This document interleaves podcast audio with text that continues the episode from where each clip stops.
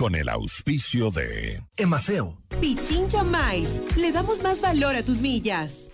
Programa de información apto para todo público. FM Mundo presenta Notimundo al Día con Hernán Higuera, el mejor espacio para iniciar la jornada bien informados, en la búsqueda de la verdad y el contraste de posiciones. Dirección informativa, María Fernanda Zavala. Dirección general, Cristian del Alcázar Ponce. Notimundo al Día. Muy buenos días, bienvenidos todos.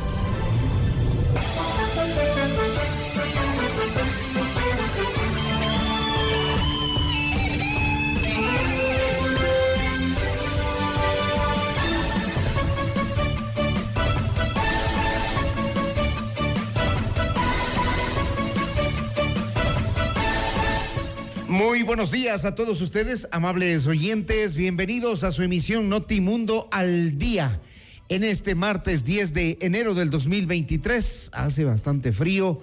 Llueve en algunas partes de la capital, una pertinaz llovizna en el Valle de los Chillos subiendo hacia la ciudad de Quito. Tenga cuidado porque la calzada está mojada y ahí hay que tomar un poco más de precaución.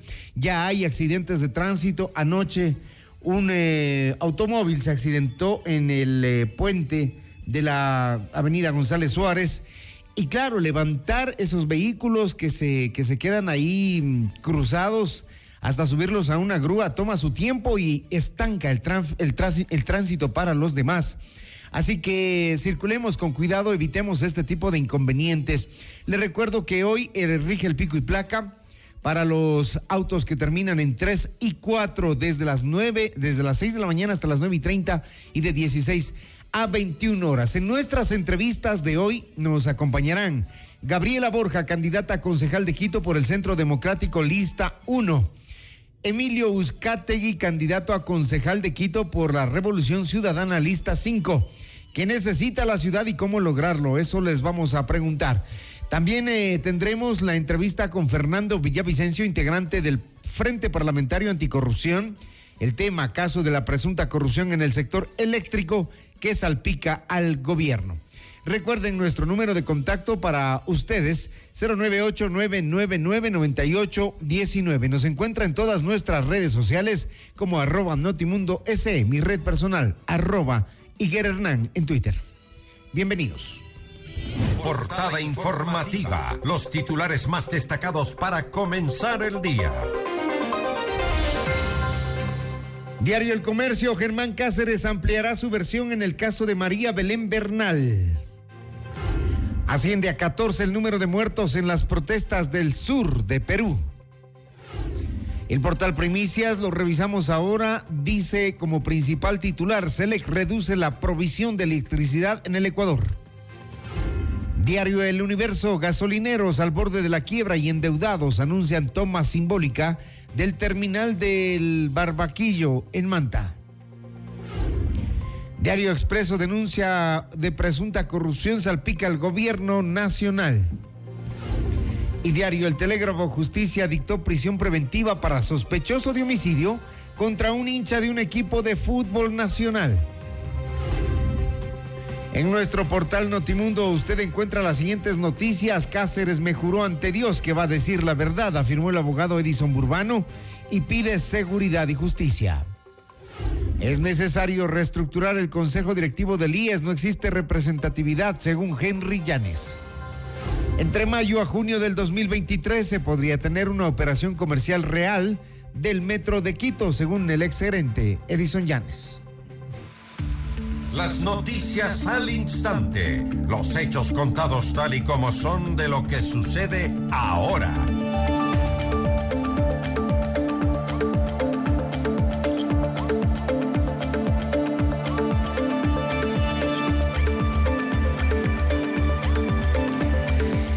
Edison Burbano, abogado de Germán Cáceres, dijo la mañana de este 9 de enero del 2023 que su cliente no se acogerá al derecho al silencio y que va a contar todo lo que conoce sobre la muerte de María Belén Bernal. Es criterio de la defensa y es criterio de la familia no acogerse al derecho al silencio. Hoy voy a presentar un escrito pidiendo la ampliación de la versión porque queremos llegar a la verdad, dijo el abogado de Germán Cáceres. El día de ayer Cáceres fue trasladado a Quito y según su abogado se buscan tres cosas fundamentales. Lo primero, llegar a la verdad. Lo segundo, proteger la vida de Germán Cáceres. Y por último, que se realice un juicio justo en donde si debe pagar una condena, la pague. Pero ¿qué significa que diga la verdad? Le consultaron a lo que el jurista respondió. Significa que él venga y exprese lo que pasó el 11 de septiembre. Él dirá todos los detalles. Vamos a decir toda la verdad a través de una ampliación de versión, agregó. Sobre si en esa versión de Cáceres se involucra a alguien más en el caso de femicidio, el abogado insistió en que dirán la verdad. Burbano dijo que desconocen si este mismo día será trasladado de nuevo a La Roca en Guayaquil, lugar en donde guarda prisión preventiva mientras se lo investiga por el femicidio de su esposa, María Belén Bernal, aunque juzgó que sí, acotó. A las 11 del jueves, a las 11 de la mañana del jueves 12 de enero, está previsto que Germán Cáceres amplíe su versión sobre el presunto femicidio de su esposa. La fiscalía fijó esa fecha y hora para la diligencia tras el pedido del abogado defensor de Cáceres, Edison Burbano, quien el lunes anunció que su cliente no se acogerá al derecho al silencio. El exteniente de policía ampliará su versión en el Centro de Privación de Libertad Guayas 3, conocido como La Roca, en donde se encuentra recluido desde, las, desde la noche del 3 de enero, tras haber sido capturado en Colombia el pasado 30 de diciembre. Y en Notimundo Estelar, el abogado Burbano entregó más detalles del proceso legal que se sigue contra Cáceres e insistió en que este juró ante Dios que va a decir la verdad. Estamos frente a un caso injustificable, lamentable, y que es necesario pues eh, que haya un, baño de verdad para que la sociedad lo conozca. Muchas ocasiones eh, los abogados eh, hablan muchas cosas los señores abogados, incluso que quieren ya dictar sentencias, que, le van a poner tantos años, todo eso. Yo creo que manejando un juicio justo se podrá determinar la verdad y si el señor Cáceres tiene que asumir una responsabilidad con, con seriedad y transparencia, eh, allí estoy yo. Esa es la función de mi defensa como abogado, porque queremos fundamentalmente tres cosas, como le dije, la verdad, la seguridad y un, juicio justo. Seis de la mañana, ocho minutos, eh, prenda las luces, circule con cuidado, vaya despacio, respete los semáforos, por favor. Vaya a darse un accidente de tránsito ahora que ya empiezan a circular a esta hora más vehículos. Vamos, más, vamos con más información. La Fiscalía General del Estado confirmó que Francisco R. recibió prisión de, eh, preventiva por su presunta participación en el homicidio de un hombre que pertenecía a la hinchada de un equipo de fútbol local. La audiencia se realizó ayer en la unidad de flagrancia en Quito. Fiscalía presentó como pruebas el acta de levantamiento del cadáver y protocolo de la autopsia, cuya conclusión determinó que la causa de la muerte fue una herida punzo, eh, corto punzante a la altura del pecho sufrida en el ataque y el informe levantado por los agentes aprehensores. Además, las versiones de dos testigos que presenciaron el crimen, quienes identificaron al supuesto agresor, y los hechos habrían ocurrido la tarde del 7 de enero del 2023 en el sector de Atucucho, en el norte de Quito.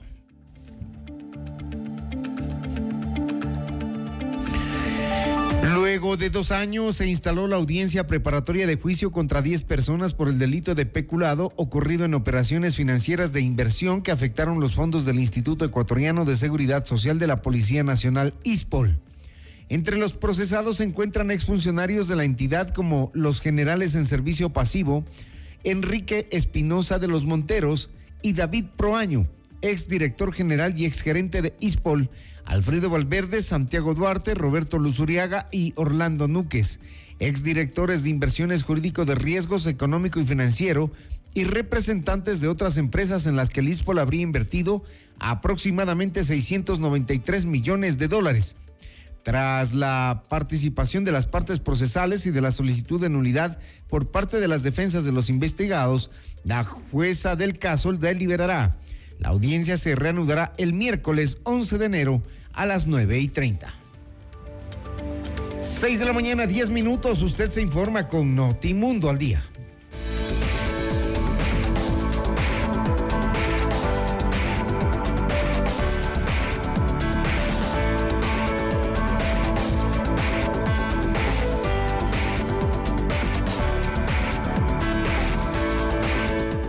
Marca se puede potenciar de manera extraordinaria. Tu empresa merece la mejor comunicación 360 en radio tradicional, video y plataformas digitales.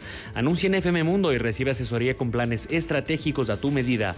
Escríbenos al WhatsApp de ventas 0990038.000 o a ventas arroba fmmundo.com. Actívate y reactívate con FM Mundo.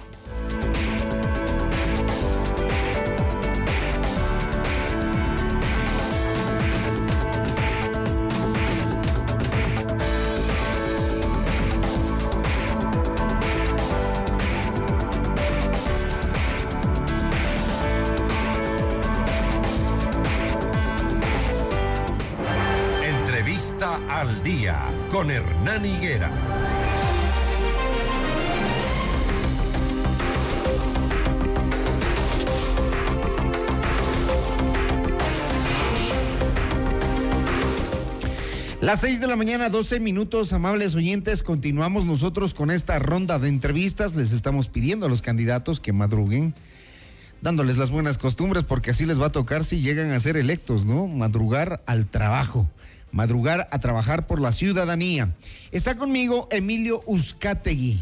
Él eh, es eh, candidato por el eh, Movimiento Revolución Ciudadana Lista 5, concejal a Quito, concejal de Quito. El Distrito Metropolitano se apresta a elegir a los 21 nuevos concejales que reemplazarán a los actuales, que no han estado exentos de las críticas ciudadanas ante algunos de los cuales incluso están en la búsqueda de la reelección.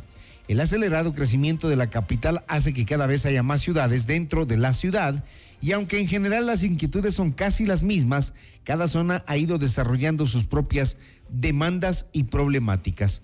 En el plan de trabajo de Emilio Uzcategui vemos que se hace mm, eh, un diagnóstico de cómo está la ciudad y creo que como en todos los candidatos coinciden el tema de la inseguridad, el tema del desempleo, el tema de la falta de un orden en el municipio de Quito son como los principales puntos que quieren atacar. En su plan de trabajo, eh, Emilio y abogado de profesión, antropólogo por vocación, graduado con honores en London School of Economics, fue becario de la Revolución Ciudadana y representó al Ecuador eh, ante la OMPI, además de ser consultor de PNUD. Es candidato a concejal del Distrito Norte por la Revolución Ciudadana, convencido de que la política tiene que estar al servicio de la gente. Eso es lo que usted nos dice. Buenos días, bienvenido. Bueno, muy buenos días, estimado Hernán. Un abrazo caluroso a todos los vecinos queridos de Quito en esta mañana fría. Y sí, efectivamente, Hernán, hemos asumido este reto. Eh, en gran medida porque consideramos que la situación que está viviendo Quito y el abandono, sobre todo de parte del municipio, requieren una respuesta eh, real. Yo siento que la calidad de vida de todos los quiteños se ha deteriorado tremendamente. Eh, en realidad vivimos con temor, vivimos en zozobra por la delincuencia y esto responde a muchísimas causas, pero nosotros consideramos que desde el municipio se puede hacer un trabajo organizado y también una labor de fiscalización importante para recuperar el control de la ciudad, eh, retomarla de manos de la delincuencia sobre todo garantizar que todos los quiteños y quiteñas tengamos un espacio donde trabajar, donde crecer, donde volver a ser vecinos. Veo en el plan de trabajo que usted se preocupa mucho de, que, de esto que denomina extensión de la mancha urbana. Y allí tenemos un grave problema porque lo que se está haciendo es de forma desordenada.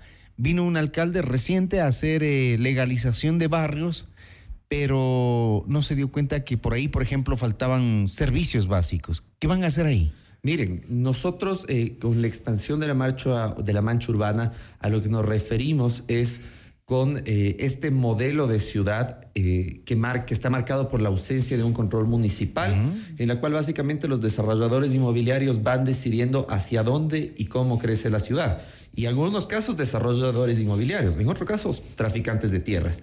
Sobre el tema de regularización de tierras, que es una preocupación latente en el norte de Quito, casi todos los barrios del noroccidente no están regularizados. La falta de una regularización en estos sectores implica que el municipio no puede intervenir con inversión, con eh, alcantarillado, agua potable, y esto deteriora muchísimo la calidad de vida de los vecinos de estos sectores. Nosotros para esto, eh, para quienes no lo saben, un proceso de regularización de tierras puede tomar de 8 hasta 30 años. Es una locura, es un proceso largo, sumamente engorroso, que debe ser costeado por los vecinos. Entonces, soy víctima de un traficante de tierras, además tengo que contratar con mi plata y la de mis vecinos, que también han sido víctimas del traficante, pues un levantamiento planimétrico que es bastante costoso y luego enfrentar un proceso engorroso en el municipio. Nosotros vamos a plantear un proceso de regularización masiva de barrios. Esto significa que los documentos, los procedimientos que ya están iniciados y que cumplan ciertos requisitos mínimos serán automáticamente aprobados.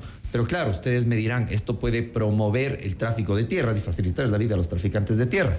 Vamos a plantear una moratoria de 30 años para la regularización de barrios. Además, obviamente hay que recalcar que el tráfico de tierras es un delito, está tipificado en el COIP y tiene que ser atendido por la Fiscalía. Y ahí creemos que también el municipio debe ser más reactivo para cuidar el derecho a la vivienda de nuestros vecinos. Hay cosas que están llamando en los planes de trabajo la atención porque algunos candidatos, y usted está incluido, eh, promueven el trabajo digno, la economía, los procesos productivos y la innovación. Desde la concejalía, ¿qué van a hacer por el trabajo? Miren, hay ¿Pueden generar trabajo? Eh, evidentemente ¿Cómo? nadie y desde ningún espacio se puede generar trabajo vía legislación. Claro, pero yo, por ejemplo, estaba leyendo ayer planes de trabajo y dice, vamos a generar empleo formal. ¿Cómo? Pero sí se puede generar desde muchísimas aristas. Nuestro plan de trabajo obviamente va eh, vinculado al nuestro candidato alcalde, Pavel Muñoz.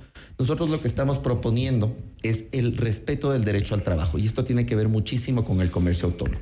El momento que el municipio abandona el control del comercio autónomo, genera muchísimo desorden en la ciudad y ahora... Que lo vemos, ¿no?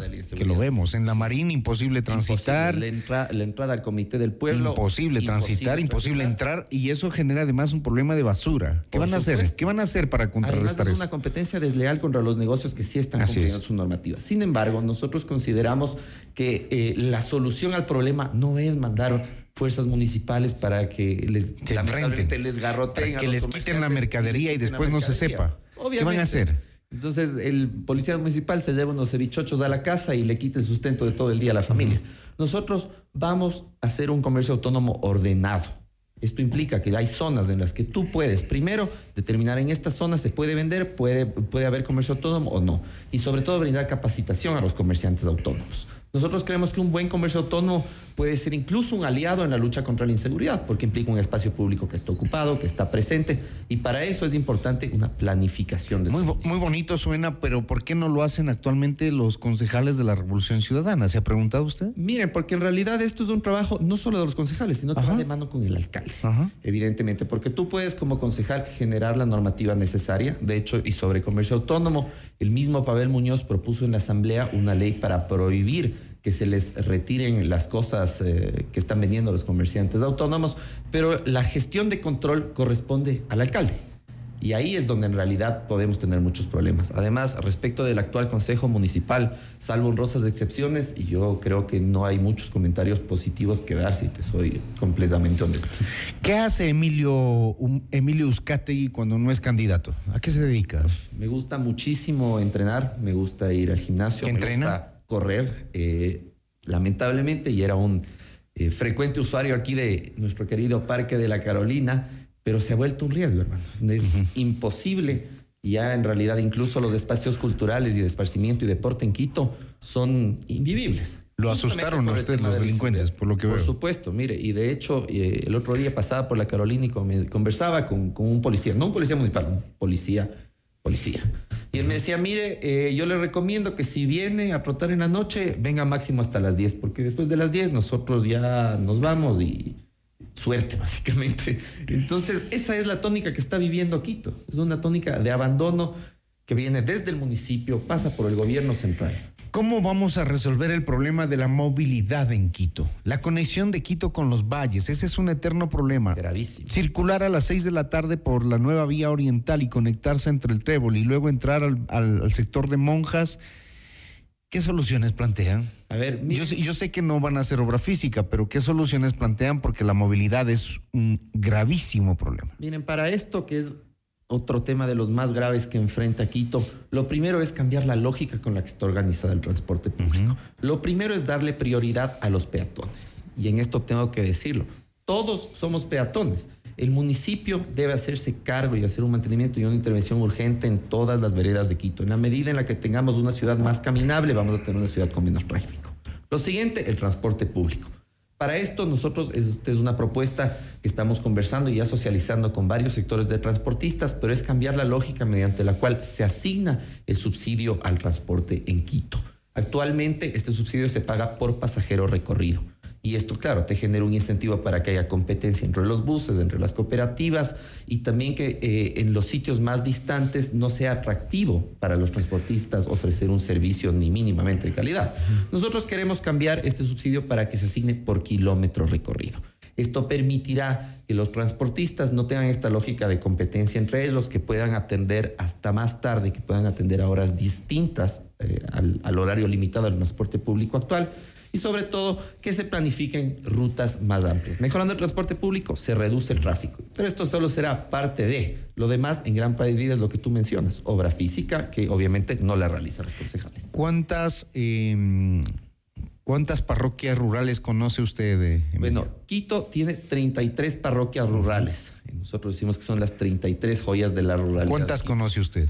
Eh, varias, porque te comento que no fui candidato asambleísta. Ya. Fui candidato asambleísta justamente por las parroquias rurales. Ya. Actualmente mi distrito eh, es del norte de Quito. ¿Y usted ve que se toman en cuenta las parroquias rurales? Hay concejales pues, por, los, por los sectores rurales y al final pasa nada, no pasa nada, pero nada. Mira, la situación de las parroquias rurales es bastante particular, porque uno se imaginará que las parroquias rurales son súper distantes. No, Calderón es una parroquia rural. Calderón es la parroquia rural más grande de Quito.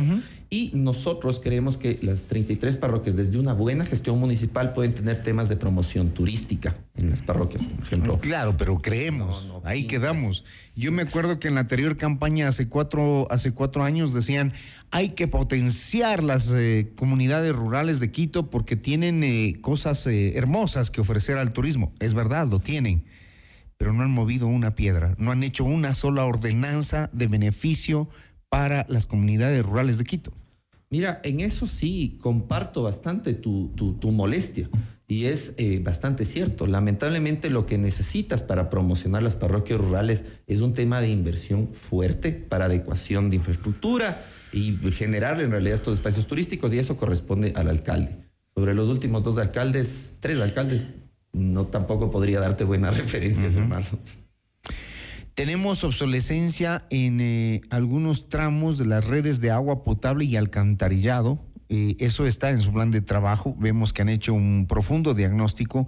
Hay agudización de conflictos de uso de entre las industrias y los usos residenciales que desalienta la permanencia de la actividad productiva en la ciudad y demanda espacios alternativos de localización y empiezan a generar procesos de renovación urbana.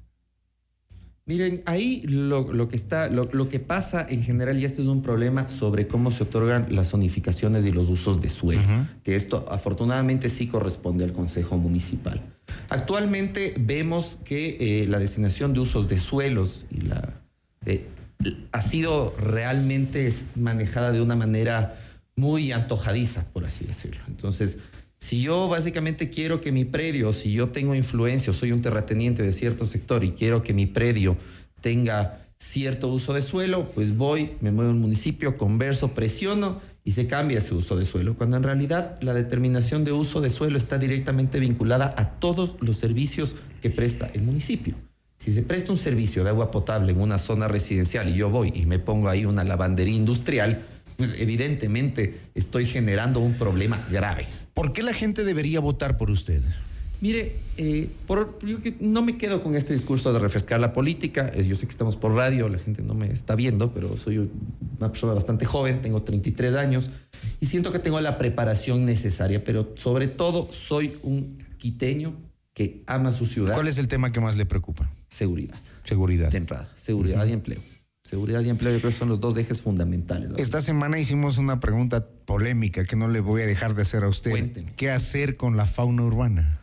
A ver, primero ahí veo que se han desatado varias polémicas en Twitter sobre. Es que es la este pregunta como que ha puesto a los candidatos así como a pensar, ¿no? Y a pensar bien lo que dicen y lo que quieren hacer. Por supuesto. Mira, nosotros esto es algo que lo hemos conversado bastante a la interna y nosotros creemos, por ejemplo, que las la atención veterinaria desde el municipio tiene que enfocarse en planes de esterilización. Ahora yo no creo en el genocidio de los perritos, evidentemente, pero hay que reconocer, en Atucucho, por ejemplo, en ciertas partes altas, tú ya tienes grupos de perros totalmente salvajes que son un peligro para, para todos. Que impiden circular, vecinos. ¿no? Ajá, es, es gra- es gravísima la situación, pero para eso lo que tienes que hacer es un plan de esterilización masivo desde el municipio de Quito.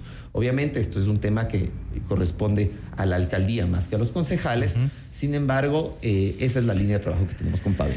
Muy bien, escucharon ustedes a Emilio Uzcategui, abogado de profesión, antropólogo por vocación, graduado con honores de London School. Él es candidato a concejal por la lista 5, la Revolución Ciudadana. Gracias. Emilio. Muchísimas gracias, Hernán. Un muy buen día y un caluroso abrazo en esta mañana fría para todos. 626, esto es Notimundo al día. Enseguida volvemos con más de Notimundo al Día. Los hechos contados tal y como son con Hernán Higuera. Decisión Ecuador 2023. Con Jorge Ortiz. Este viernes a las 8 horas. Solo por FM Mundo 98.1. Inicio del espacio publicitario. Le faltan cinco minutos. Trae los fósforos para quemarle al viejo. Que se vaya lo malo y venga lo bueno. Lo malo es que después de quemar al año viejo, la ciudad queda llenita de basura porque hay vecinos que no limpian. Lo bueno es que este año empezamos una nueva tradición. Limpiar la calle después de quemar el viejo. ¡Ay, qué buena tradición! Si queremos un buen año, hay que empezar haciendo las cosas bien. ¡Feliz año nuevo, vecino! ¡Feliz año! Feliz Año Nuevo. Son los deseos de Emaceo, conectados con la limpieza. Autorización número 1811. CNE, elecciones. Los espacios públicos son primordiales para una adecuada convivencia ciudadana. Estos espacios logran que las ciudades sean inclusivas, seguras y sostenibles. Es por eso que estos espacios que se encuentran por toda la ciudad pueden ser aprovechados por todos como espacios de relax y de sano esparcimiento. Encontrarás canchas deportivas, áreas verdes, juegos infantiles, entre otros. Además, garantizando tu seguridad, cuentan con una adecuada iluminación para que puedas visitarlos todos los días durante todo el día. Municipio de Quito. Autorización número 1762. CNE, elecciones 2023.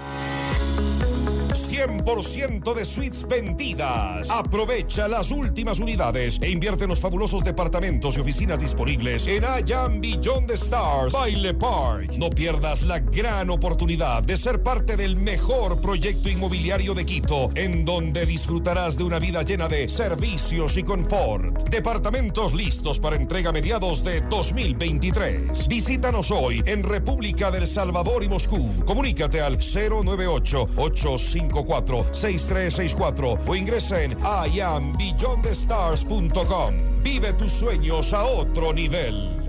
Pichincha Miles le da más valor a tus millas para que puedas alquilar el carro que quieras en el país que desees. No solamente volar, para que puedas hospedarte en más de 175 mil hoteles en el mundo. No solamente volar, para que puedas canjear tus millas por atracciones turísticas y experiencias. No solamente volar, incluso miles de productos de todas las categorías.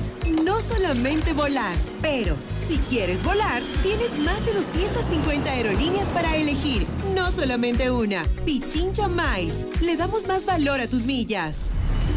Top Shows trae para ti. ¿Quién me va a entregar? El regreso a Ecuador de Alejandro Sanz. El cantautor número uno de España presentando Sanz en vivo.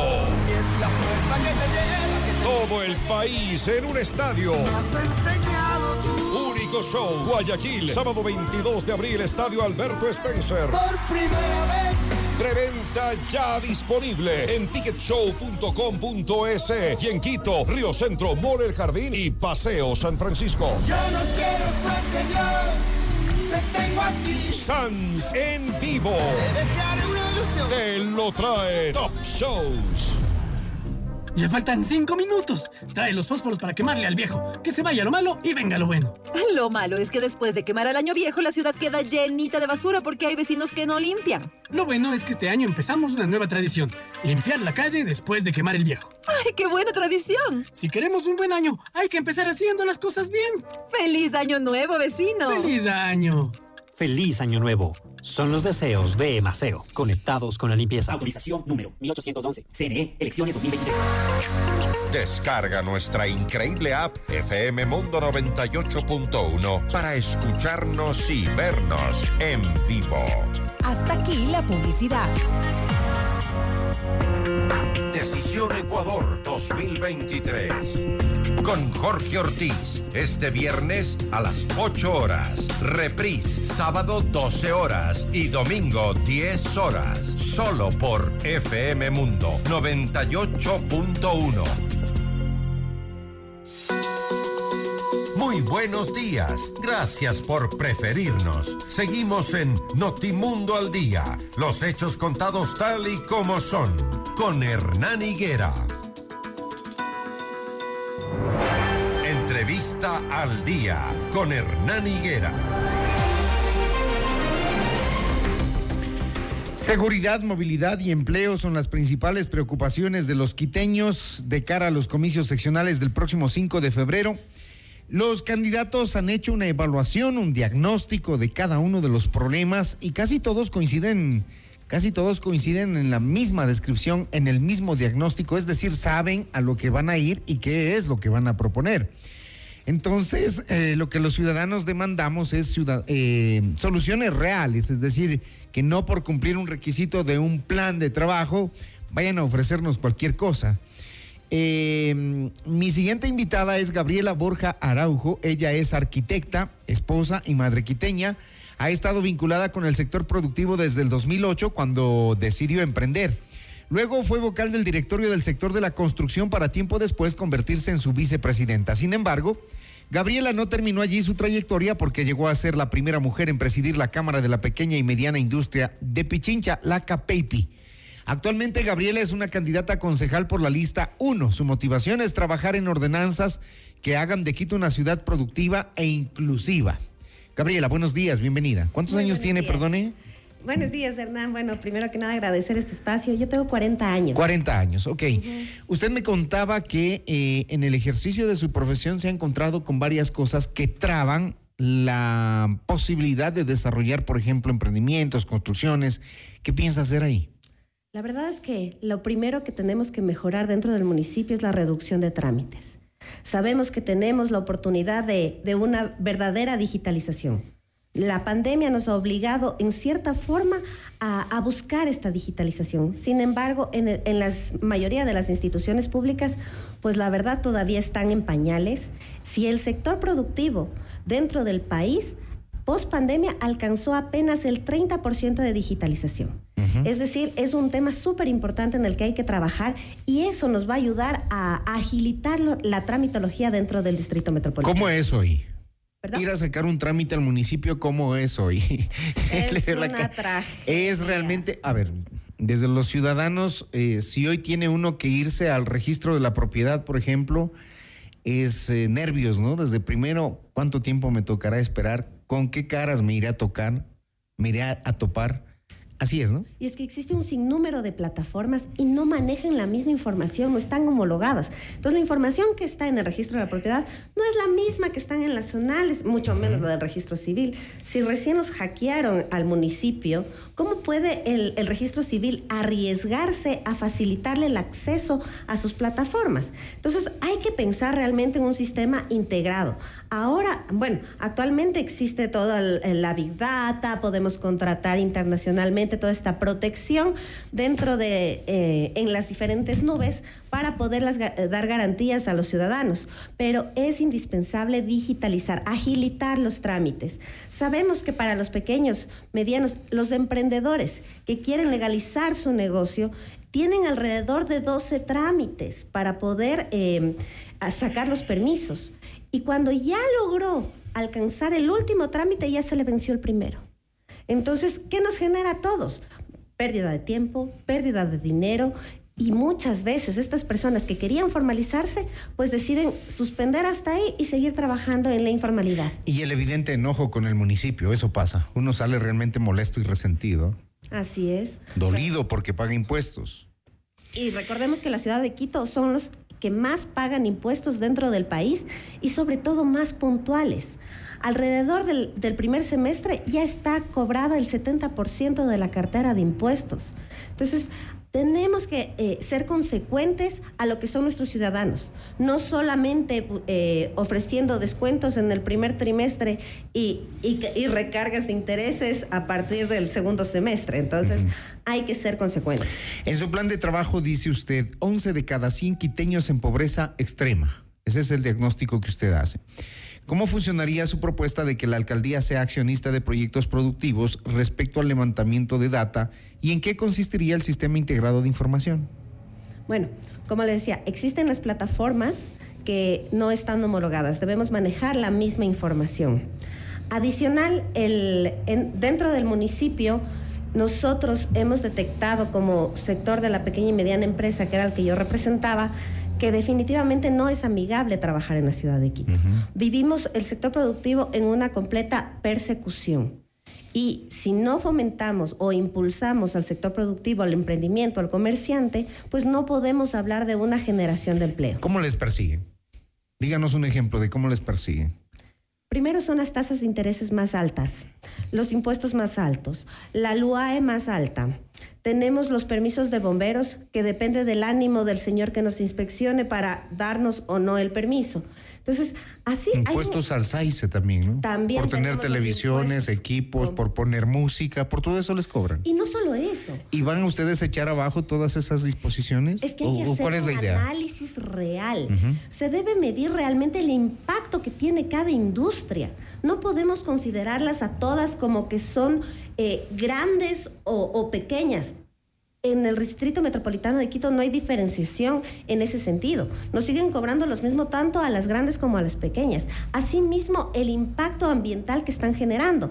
No pueden pensar, como nos dieron las soluciones algunos de los alcaldes cuando les, o los candidatos alcaldes cuando les entrevisté desde la KPIP, que iban a sacar a la industria de Quito. No podemos sacar a la industria de Quito. Seguiríamos generando más tráfico dentro de la ciudad. Los colaboradores tienen que trasladarse.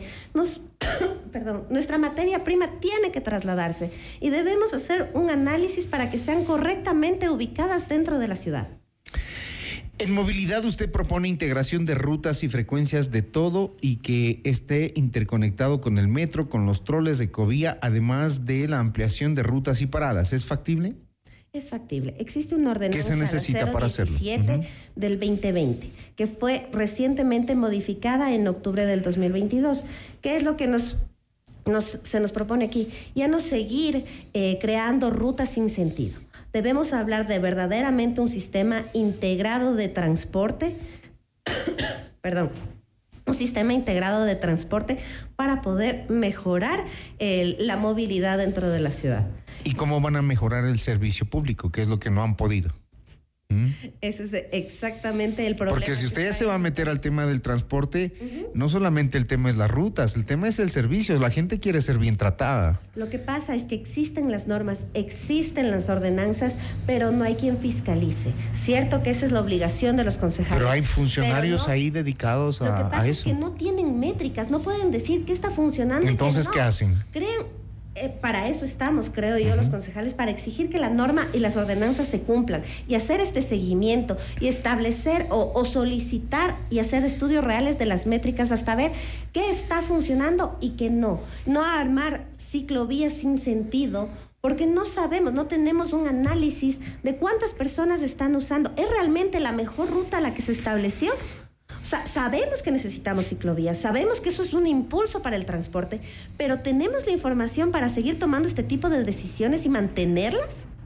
¿Cómo lograr que la gente se involucre en la separación de la fuente y el reciclaje? Esto en el eje ambiental que usted propone, uh -huh. que centra su propuesta en el manejo de residuos. ¿Cómo lograr que la gente en la casa empiece a separar la basura? Eso es cuestión de cambiar el chip, es un, una cuestión cultural, de educación, de quitarle pues la facilidad de que saque la fundita de, de la basura y bote en la esquina. ¿Cómo vamos a hacer Yo eso? le veo positivo a las nuevas generaciones. Cuenca es un gran ejemplo, ¿ah? Loja es un gran ejemplo es de un esto. gran ejemplo. ¿Por qué no podemos ahora, en Quito?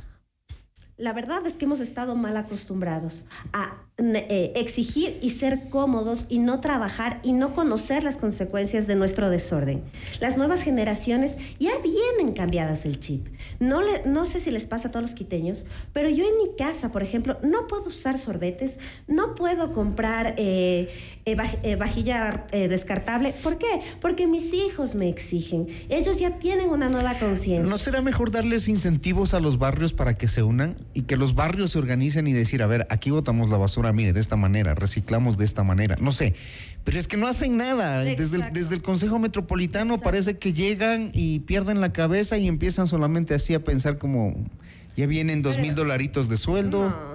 Pero es que también es la desinformación. Mucha de la gente no conoce las consecuencias de lo que nos está llevando esta falta de conciencia de reciclaje dentro de la ciudad. Y no solo en nivel vivienda, a nivel productivo. Muchas empresas están enterrando o descartando materia prima, que podemos eh, buscar los canales para poder hacer los intercambios. Quizás para mí unas cosas sean basura, pero para otra empresa va a ser materia prima. Entonces hay que trabajar por esto. Sabemos que existen planes dentro del municipio para eh, el manejo de desechos y sería muy importante impulsarlo, sobre todo en, las diferentes entidades que son el EMGIRS, el EMASEO, junto a la Secretaría de Ambiente, para eh, hacer de estas empresas sustentables, que tengan sus propios recursos y eso sí se puede hacer reciclando. La pregunta de cajón en la que todos están sacando no tan buen puntaje, ¿qué hacemos con la flora, con la fauna urbana? Bueno, definitivamente es un Eutanasia proponen unos, otros proponen albergues para perritos por unos tiempos determinados para que la gente amante a los animales vaya y adopte. ¿Cuál es su propuesta? El tiempo y los recursos. Yo no creo. Ya existen organizaciones de la sociedad civil que nosotros tenemos identificadas que defienden y protegen Pero que no les dan recursos. pero no les dan recursos. Entonces, ¿qué hacemos? El objetivo es agrupar a, esta, a estas organizaciones de la sociedad civil que nos ellos ya tienen adelantado el trabajo, no tenemos que inventar el agua tibia. ¿Qué hay que hacer con ellos? Hay que, hay que impulsarlos a ellos, darles las facilidades, darles los espacios. En Quito tenemos espacios para entregarlos y poder eh, realmente hacer una campaña de, adopción, de esterilización. Eh, tanto a gatitos, perritos y todos los animalitos que tenemos. Esperemos que la escuchen, porque hoy hay campañas y la gente mm, mm, como que ya no quiere, ¿no? Bueno, Gabriela Borja, muchísimas gracias, candidata concejal de Quito por el Centro Democrático Lista 1. Ustedes la escucharon. Gracias, Hernán. Un, un, saludo a todos. Gracias.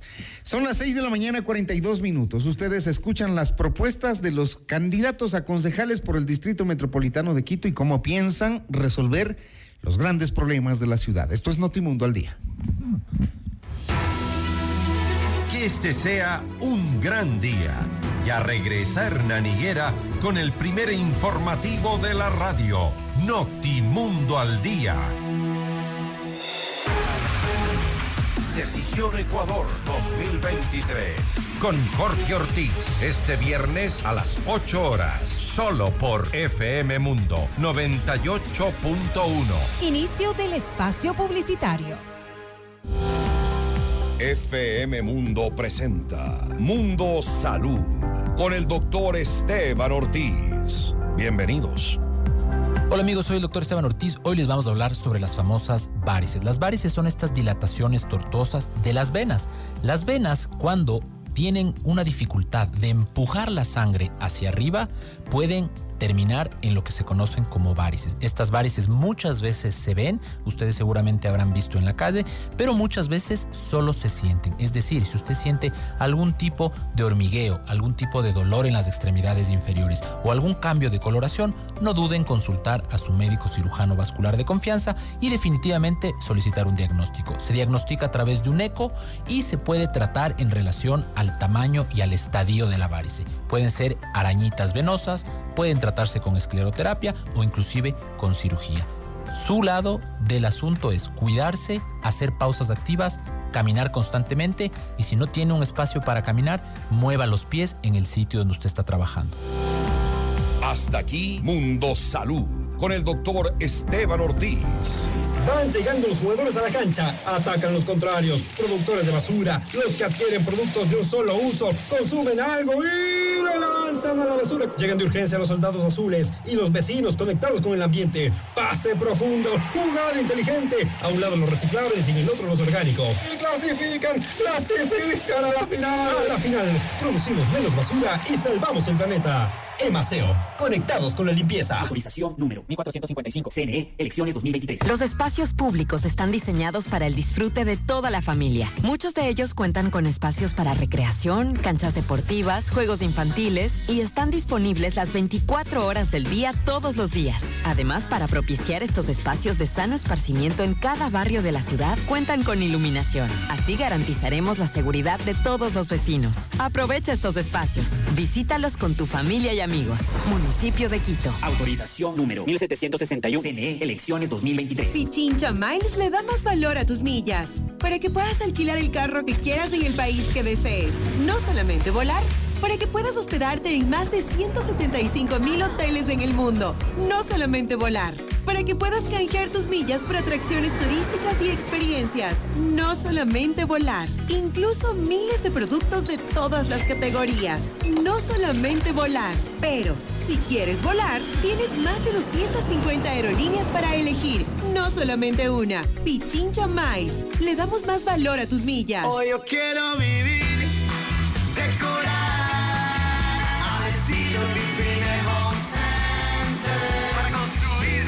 mejorar tu hogar. Para pisos y paredes, hoy tenemos más. ¿Quieres mejorar tus ambientes? Hoy Living Home Center está aquí. Queremos verte sentir y vivir los acabados, sus formas, calidad hay de sobra. Grifine Home Center. Decora tus sueños. Al estilo Grifine Home Center.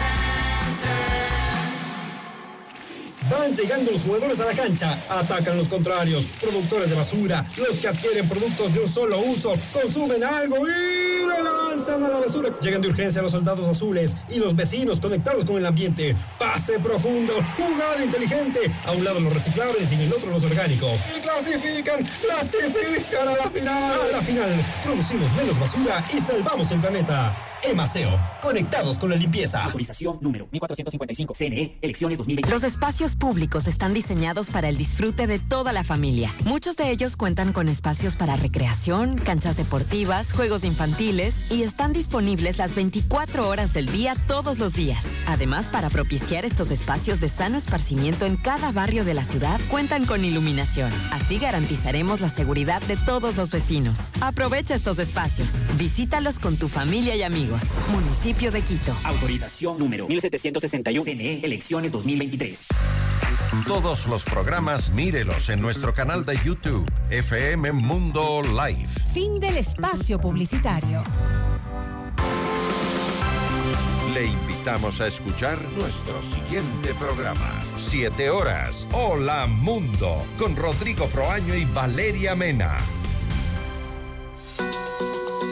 Muy buenos días. Gracias por preferirnos. Seguimos en Notimundo al Día. Los hechos contados tal y como son. Con Hernán Higuera. Entrevista al Día. Con Hernán Higuera. Nuestro siguiente invitado es el asambleísta Fernando Villavicencio, con quien vamos a dialogar precisamente sobre mm, esta reunión que él tiene hoy con el presidente de la República y para hablar de mm, la presencia de la narcopolítica en el Ecuador, participando en elecciones, candidatos que son financiados por el narcotráfico. Un tema sumamente deli- delicado porque sobre todo están ubicados en provincias en donde nos están robando los recursos a través de la minería ilegal. Antes de ayer en Yutsupino nomás veíamos cómo de 30 aumentaron de un día para el otro 90 maquinarias. Y nadie dice nada. Parece que, mm, no sé, da la impresión de que ellos tienen más permiso que la policía para entrar en Napo. Fernando, buenos días. La propuesta al presidente el día de hoy, ¿cuál va a ser? Estimado Hernán, buen día y un saludo también a todos los eh, oyentes. Tenemos tres temas eh, agendados para el día de hoy, importantes. Uno de ellos, eh, llevamos una propuesta que el día de ayer y los días anteriores hemos trabajado con varios sectores sociales, instituciones, orientado a enfrentar el tema del microtráfico, lo que se conoce como la tabla de consumo de drogas, y construir un eh, registro médico y técnico que permita también enfrentar desde un criterio de salud pública el tema del consumo y la adicción. El día de hoy, reitero, ese será uno de los temas eh, importantes que abordaremos con el presidente de la República. El otro es el relacionado con la minería ilegal que se ha extendido prácticamente a 16 provincias del Ecuador, convirtiéndose en una seria amenaza para la biodiversidad y los recursos hídricos eh, del país. En particular en la Amazonía ecuatoriana es muy lamentable y usted como periodista de investigación ha llevado adelante importantísimos trabajos que han puesto en la superficie ante el ojo público este acto criminal en la provincia del Napo, también en Orellana, a través de la minería ilegal en las orillas de los más importantes ríos de la región amazónica. Esto, reitero, frente a la pasividad inoperancia de las autoridades del sector minero y también de la propia Policía Nacional. Usted ha mencionado el caso de Yutsupino, pero estamos hablando también de la devastación incontrolada en la provincia de Esmeraldas, a la afectación grave a los bosques, a los últimos manglares. Algo muy parecido ocurre en la provincia de Morona, Santiago, de Zamora, Chinchipe, también en la provincia de Bolívar y qué decir de la provincia de Azuay, en el cantón Camilo Ponce Enríquez, donde hay demasiada evidencia de cómo se conectan las actividades de minería ilegal con el narcotráfico. Esto no solo en Camilo Ponce. No se olvide de Carchi e Imbabura también, ¿no? Claro, Buenos Aires, Carchi y, en Pichincha, en las cercanías eh, del Chocó Andino. de la República, existe también una presencia eh, increíble injustificada de operaciones de minería ilegal. Esto realmente está poniendo en serio peligro las eh, últimas reservas de agua dulce de este país y es lamentable que no se ponga interés al respecto. Nosotros le hemos planteado un documento firmado por los asambleístas que constituimos el Frente Parlamentario Anticorrupción, le hemos pedido de emergencia al presidente de la República que suscriba un, decreto de, declarando la excepción el estado de excepción a nivel nacional para enfrentar con la fuerza este crimen en contra de la biodiversidad. Fernando, ¿por qué no, a más del estado de excepción, le piden al presidente de la República que haga públicos los nombres de los dueños de estas máquinas, las que incautaron hace algunos meses y las que se han comprado el día de hoy? ¿Por qué, por qué les es tan difícil?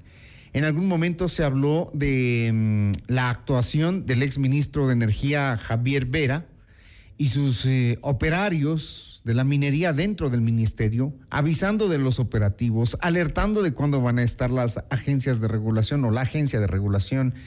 Eso tiene que aclararse. El presidente debe saberlo. Mire, Hernán, yo quiero revelar una vez más, entiendo que ya lo hice en algún medio de comunicación, esta inacción, por decir un término muy fresco y suave, del Ministerio de Transportes y Obras Públicas. Desde que se presentaron estos hechos, me refiero a la incursión de la fuerza pública por orden del gobierno en Yutsupino, solicité al Ministerio de Obras Públicas que remita a la Comisión de Fiscalización un registro con los nombres de los propietarios de todas las máquinas retroexcavadoras y material pesado que fue incautado en esta operación. Y déjeme decirle que hasta la fecha el Ministerio de Transporte ha remitido ese registro. Se dan la vuelta, se pasan de institución a institución, pero hay un nivel de complicidad del Ministerio de Transportes y Obras Públicas para ocultar los nombres de los dueños de esos equipos, de ese equipo pesado, que forma parte de esta operación criminal en contra de los recursos hídricos del país. Esto no es que le voy a pedir al presidente, vamos a iniciar con el frente una acción legal en contra de las autoridades que se resistan a entregar esta información que es necesaria para avanzar en un proceso de investigación y de fiscalización. Bueno, hay varios temas que contarle al presidente de primera mano, ojalá yo diría gritarle un poquito los temas que, que le están dando la vuelta y que parece no se da cuenta. Ayer se reveló que mm, habría una estructura de corrupción que opera en la Corporación Eléctrica del Ecuador, SELEC, y que estaría liderada por una persona cercana al presidente Guillermo Lazo. Supongo que, les, que, usted se lo va a decir o no. O va a tomar cafecito nomás y ahí ya... Yo dije al presidente hace mucho tiempo y a varios funcionarios del gobierno y alerté públicamente de la presencia de esta estructura de larga data en el sector eléctrico, estructura liderada por Javier Jordán y Leonardo Cortázar. Lo que ha hecho ayer uno de los medios de comunicación es confirmar estas investigaciones y denuncias mías y de otros legisladores respecto a la presencia de esta estructura en el sector eléctrico. Recuerde usted cuando yo publiqué esta fotografía de la piscina de Miami, uno de los personajes centrales que aparece como el legislador correísta Ronnie Aliaga es justamente Leonardo Cortázar y el incidente que tuve que enfrentar hace pocas semanas en el aeropuerto de Quito con este señor alevoso, ahora el país entiende dónde estaba su poder, ¿no? Poder para enfrentar a un legislador y amenazarlo, era justamente, se entiende, en el poder que tiene del actual gobierno. ¿Y qué le va a decir al presidente hoy con todo esto? ¿Qué cree que le diga al presidente? ¿Que haga algo al menos? Bueno, yo le voy a entregar un documento, el documento que entregamos al embajador de los Estados Unidos hace dos meses. En esta información que yo he hecho público desde hace rato y que le entregamos como frente parlamentario a la Embajada de Estados Unidos en Ecuador, consta la estructura revelada ayer por el periodista Boscan, donde está liderada justamente por el señor Leonardo Cortázar y los vínculos al más alto nivel del sector energético del gobierno del presidente Lazo.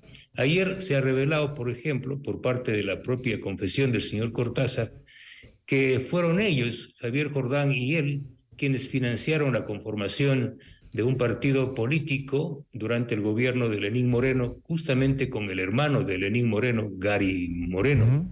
El Consejo Nacional Electoral no ha movido, no ha parpadeado siquiera para investigar 200 mil dólares que confesó ayer el señor Cortázar se había invertido en la conformación de este partido. Y también el propio señor Cortázar reveló y confesó que esta estructura viene trabajando desde la época de Rafael Correa, se engordó durante el gobierno de Lenín Moreno y continúa durante el gobierno del presidente Guillermo Lazo, con el auspicio de exfuncionarios que salieron recién del sector estratégico como el señor Hernán Lucre y su operador Rubén Cherres Fagioni, un ciudadano vinculado al narcotráfico. Esa es la evidencia que yo mismo entregué a la posta y he entregado a la Embajada Americana y a otros colegas periodistas. ¿De qué va a servir esta reunión con el presidente entonces? Si ya sabe todo. Bueno, ellos saben, por supuesto que Por eso, saben. ¿de qué va a servir esta reunión de hoy? Sirve para que, además en el otro punto que es importante, y yo le voy, le vamos a entregar a los colegas legisladores el documento con la evidencia documentada, la redundancia, de aquellos candidatos que aparecerían vinculados a operaciones ilícitas de narcotráfico y de corrupción a nivel nacional. El gobierno ofreció entregar desde hace varias semanas y meses esos nombres, hasta la fecha aparece uno solo. Nosotros nos comprometimos y hemos hecho una primera. ¿Sabe entrega. cuándo lo van a revelar?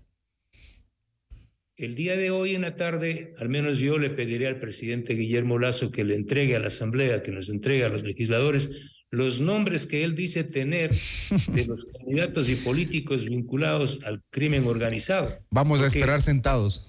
Porque callar es una forma de, de corrupción. ¿no? ¿Usted tiene nuevos nombres? Tenemos otros nombres, no quisiera adelantar, podría decir algo que dije ayer en, en un medio de comunicación. Eh, el prefecto de la provincia de Manabí, candidato a la reelección, tiene que explicar sus relaciones también con al- algunos eh, altos miembros y personas relacionadas con el narcotráfico. Hay fotografías donde él aparece con la esposa de alias Rasquiña, uno de los principales operadores del cartel de Sinaloa, llámense los choneros en Ecuador, quien fue asesinado en la ciudad de Manta. También se tiene que informar y el gobierno tiene que transparentar el apoyo al- a un candidato en el cantón Muisne, que está vinculado, acusado del asesinato del exalcalde del mismo cantón, Walter Vera. Este candidato es auspiciado por el partido de gobierno. Bueno, creo que ya Y no, pero, pero sí hay que, sí hay que dar la explicación. Creo que ya no está por ese partido, pero que creo que el partido de gobierno tiene que dar una explicación. Por supuesto, tienen que dar una explicación. Y el Consejo Nacional Electoral, mire, Hernán, ecuatorianos, no es eh, justo el oído del ciudadano común que quiere un país mejor, con una democracia plena. Se resiente cuando escucha a un funcionario del Consejo Nacional Electoral decir que no tienen instrumentos ni normativa para perseguir el delito electoral, es decir, el financiamiento ilegal de movimientos y candidatos. Después de que este país vivió uno de los mayores juicios de la historia, el caso Arroz Verde y Sobornos, que justamente permitió identificar flujos enormes de recursos sucios, de recursos de la corrupción que financiaron campañas electorales. Producto de esta investigación periodística que me, honro en haber dirigido, es que la justicia ecuatoriana llevó adelante el proceso que acabó en una sentencia de 20 altos funcionarios del gobierno de Correa y los mayores empresarios de este país. Pero viene el Consejo Nacional Electoral y dice, dicen no, no que no hay cómo, que no hay cómo. No tenemos normativa, Mm. no tenemos instrumentos para perseguir e identificar. Realmente lo que les deja a este pobre cuerpo colegiado es como, reitero, un grupo de inoperantes que debe ser investigado también. Un mero organizador de elecciones, no un controlador. Y, elecciones truchas algunas, ¿no? Gracias a Fernando Villavicencio. Hemos llegado a la parte final de esta entrevista, también de nuestro noticiero. Vamos a estar expectantes a ver qué decide el presidente, si es que algo decide, con toda la problemática y los temas que le van llevando en agenda. eh, la destrucción del Yutsupino, el tema del control de las, las campañas electorales, que no le compete a él, pero que por lo menos, de- por lo menos debería alertarlo. Y si él ya conoce nombres, que los dé a conocer al país, más sumados los que tienen ustedes como asambleístas. Gracias, Fernando Villavicencio. Siete de la mañana, en punto, amables oyentes. Muchísimas gracias. Volvemos mañana, cuando sean las seis horas. Ya viene Hola Mundo. Buena jornada. FM Mundo presentó Notimundo al Día, el mejor espacio para iniciar la jornada bien informados. Conducción, Hernán Higuera. Ingeniería de sonido, Andrés Castro Saavedra. Dirección de arte, Laili Quinteros. Coordinación y redacción, José Martín Muñoz. Dirección informativa, María Fernanda Zavala. Dirección general, Cristian del Alcázar Ponce. Con el auspicio de Emaceo. Pichincha Miles. Le damos más valor a tus.